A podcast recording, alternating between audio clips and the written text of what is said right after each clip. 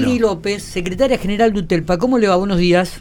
Hola, buenos días, ¿cómo están? sí que me gusta la música, me gusta en general toda la música, soy fanática. para, para poner un poco de onda, ¿viste? Para poner un poco de onda, Lili, esta semana que, viene cargadita. Que, viene cargadita, viene, viene, pesada la semana.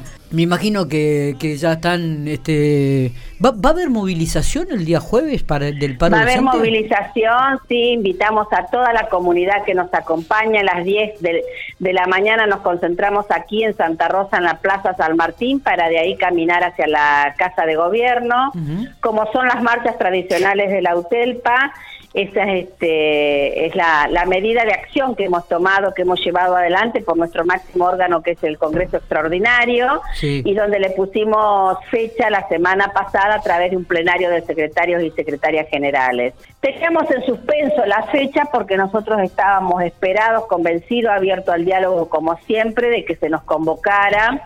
Hacía que ese día se cumplían 15 días del pedido al secretario de Trabajo de apertura a la paritaria pedido de apertura que hicimos en forma conjunta con AMED, como lo venimos haciendo desde el primer día que hemos tenido paritaria en esta provincia. Siempre con AMED convocamos, pedimos las aperturas de paritarias por todos los temas, bueno, que a, través de estos años se han venido trabajando, no solo los salariales, sino a veces por otros temas que tienen que ver con condiciones laborales. Justamente el 16 de mayo lo que hicimos con AMED es pedir por los dos temas, por salario y por condiciones laborales ante esta situación que estamos viviendo de tanta conflictividad social, pero no solo por eso, sino que después de, dos años de pandemia, hoy las escuelas son otras, son distintas. Eh, necesitamos de más puestos de trabajo porque hay estudiantes que hay que acompañar, hacerle seguimiento, apoyo. De eso se trata nuestro máximo reclamo en este momento y no hemos sido escuchados. El ministerio pareciera como que no ve la realidad, explotan las escuelas por toda esta problemática. Mira, a fin de año cuando nos bajaron las dispensas, las licencias por dispensa que teníamos, que eran aproximadamente alrededor de unos 500 puestos de trabajo, venían justamente haciendo un trabajo importantísimo de acompañamiento, de pareja pedagógica. Discutimos mucho en esa última paritaria en diciembre para que para sostener esos puestos de trabajo porque se visualizaba esto la escuela no es más la misma después de semejante pandemia. Hay que recuperar hábitos, hay que recuperar vínculos con la comunidad educativa, con las familias, con los pibes y necesitamos de esas parejas pedagógicas. Bueno, no fuimos escuchados ya en diciembre y venimos así en retroceso y esto no da para más. Eh, indudablemente que creo que usted ya lo ha dejado muy en claro en reiteradas oportunidades, que no pasa solamente por el tema salarial en esta oportunidad lo que es el paro docente. Eh, Exactamente. Porque viste que el gobierno salió a aclarar de que el, eh, había... Somos los mejores pagos del país y todo esto. Nosotros acá estamos diciendo que hay una problemática, las escuelas que hay una problemática social que nadie la desconoce, que todos somos conscientes de lo que pasa, ¿no es cierto? De la inflación, de la falta de trabajo, del hambre, y bueno, está todo muy complicado. Y la escuela es la caja de resonancia, todo recae adentro de la escuela.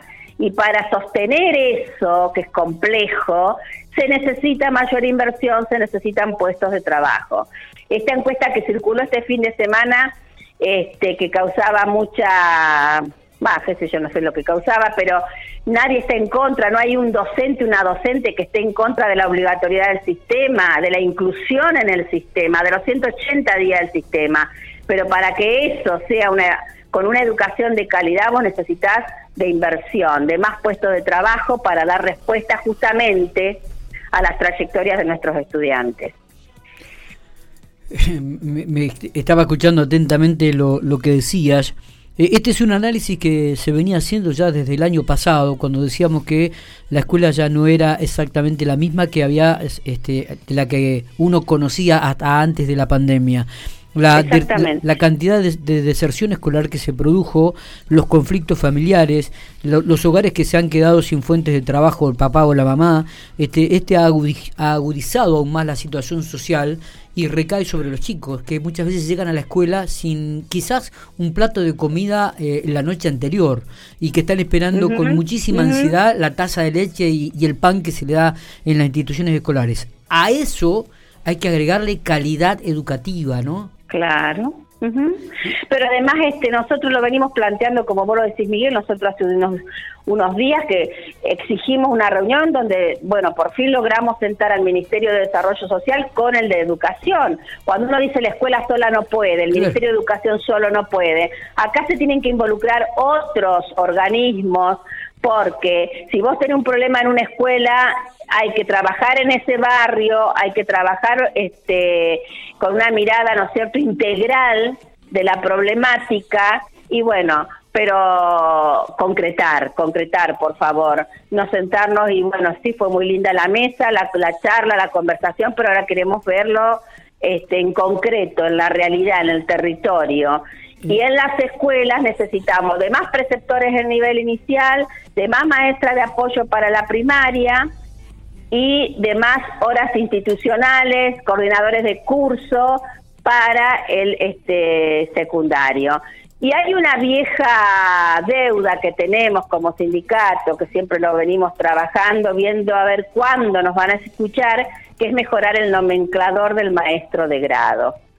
Si esto, si tuviésemos esa posibilidad de que progresivamente se le vaya agregando más puntos a ese cargo para poder darle respuesta a la carga horaria que tiene ese puesto de trabajo, este, creo que es el momento eh, adecuado para, para lograrlo.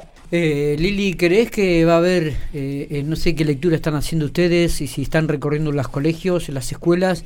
Estamos recorriendo la provincia. Cuando nosotros decimos lo que está pasando es porque tenemos conocimiento, la realidad la conocemos muy bien, cada lugar, cada necesidad, las demanda Comenzamos con un gran plenario de secretarios generales, continuamos con un congreso extraordinario, volvimos a tener la semana pasada otro plenario de secretarios generales y nosotros tenemos las voces de todos los rincones de la provincia de La Pampa, cada lugar con su contexto, con su realidad pero hay algunas cuestiones que nos unen, que nos unen, este, que es el problema del salario que no lo podemos dejar este, afuera, porque el disparate de la inflación ha hecho que nuestro salario, el poder adquisitivo se haya perdido y no, no hay salario que alcance hasta que se resuelva lo que firmamos a principio de marzo, que va a ser recién fines de julio. Estás tres meses, por más que en julio te iguale, te aplique la cláusula gatillo, tres meses que te endeudaste, tres meses que te comiste todo.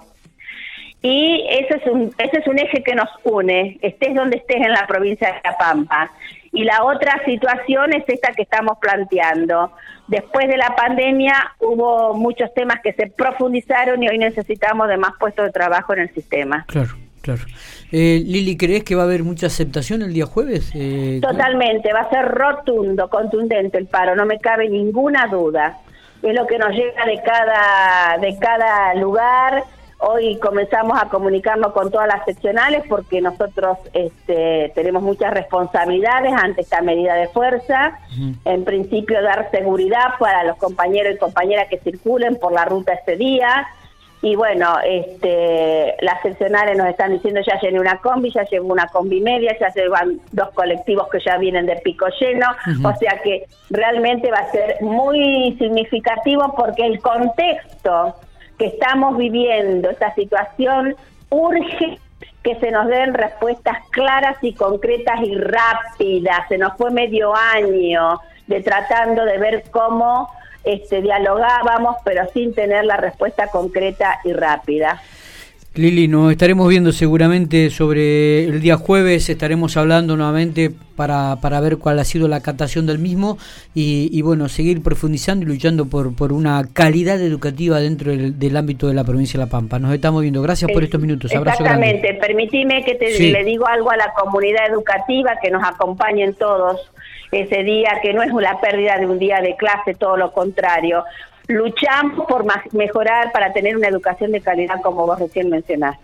Abrazo grande. a los papás que nos acompañen. Gracias a ustedes.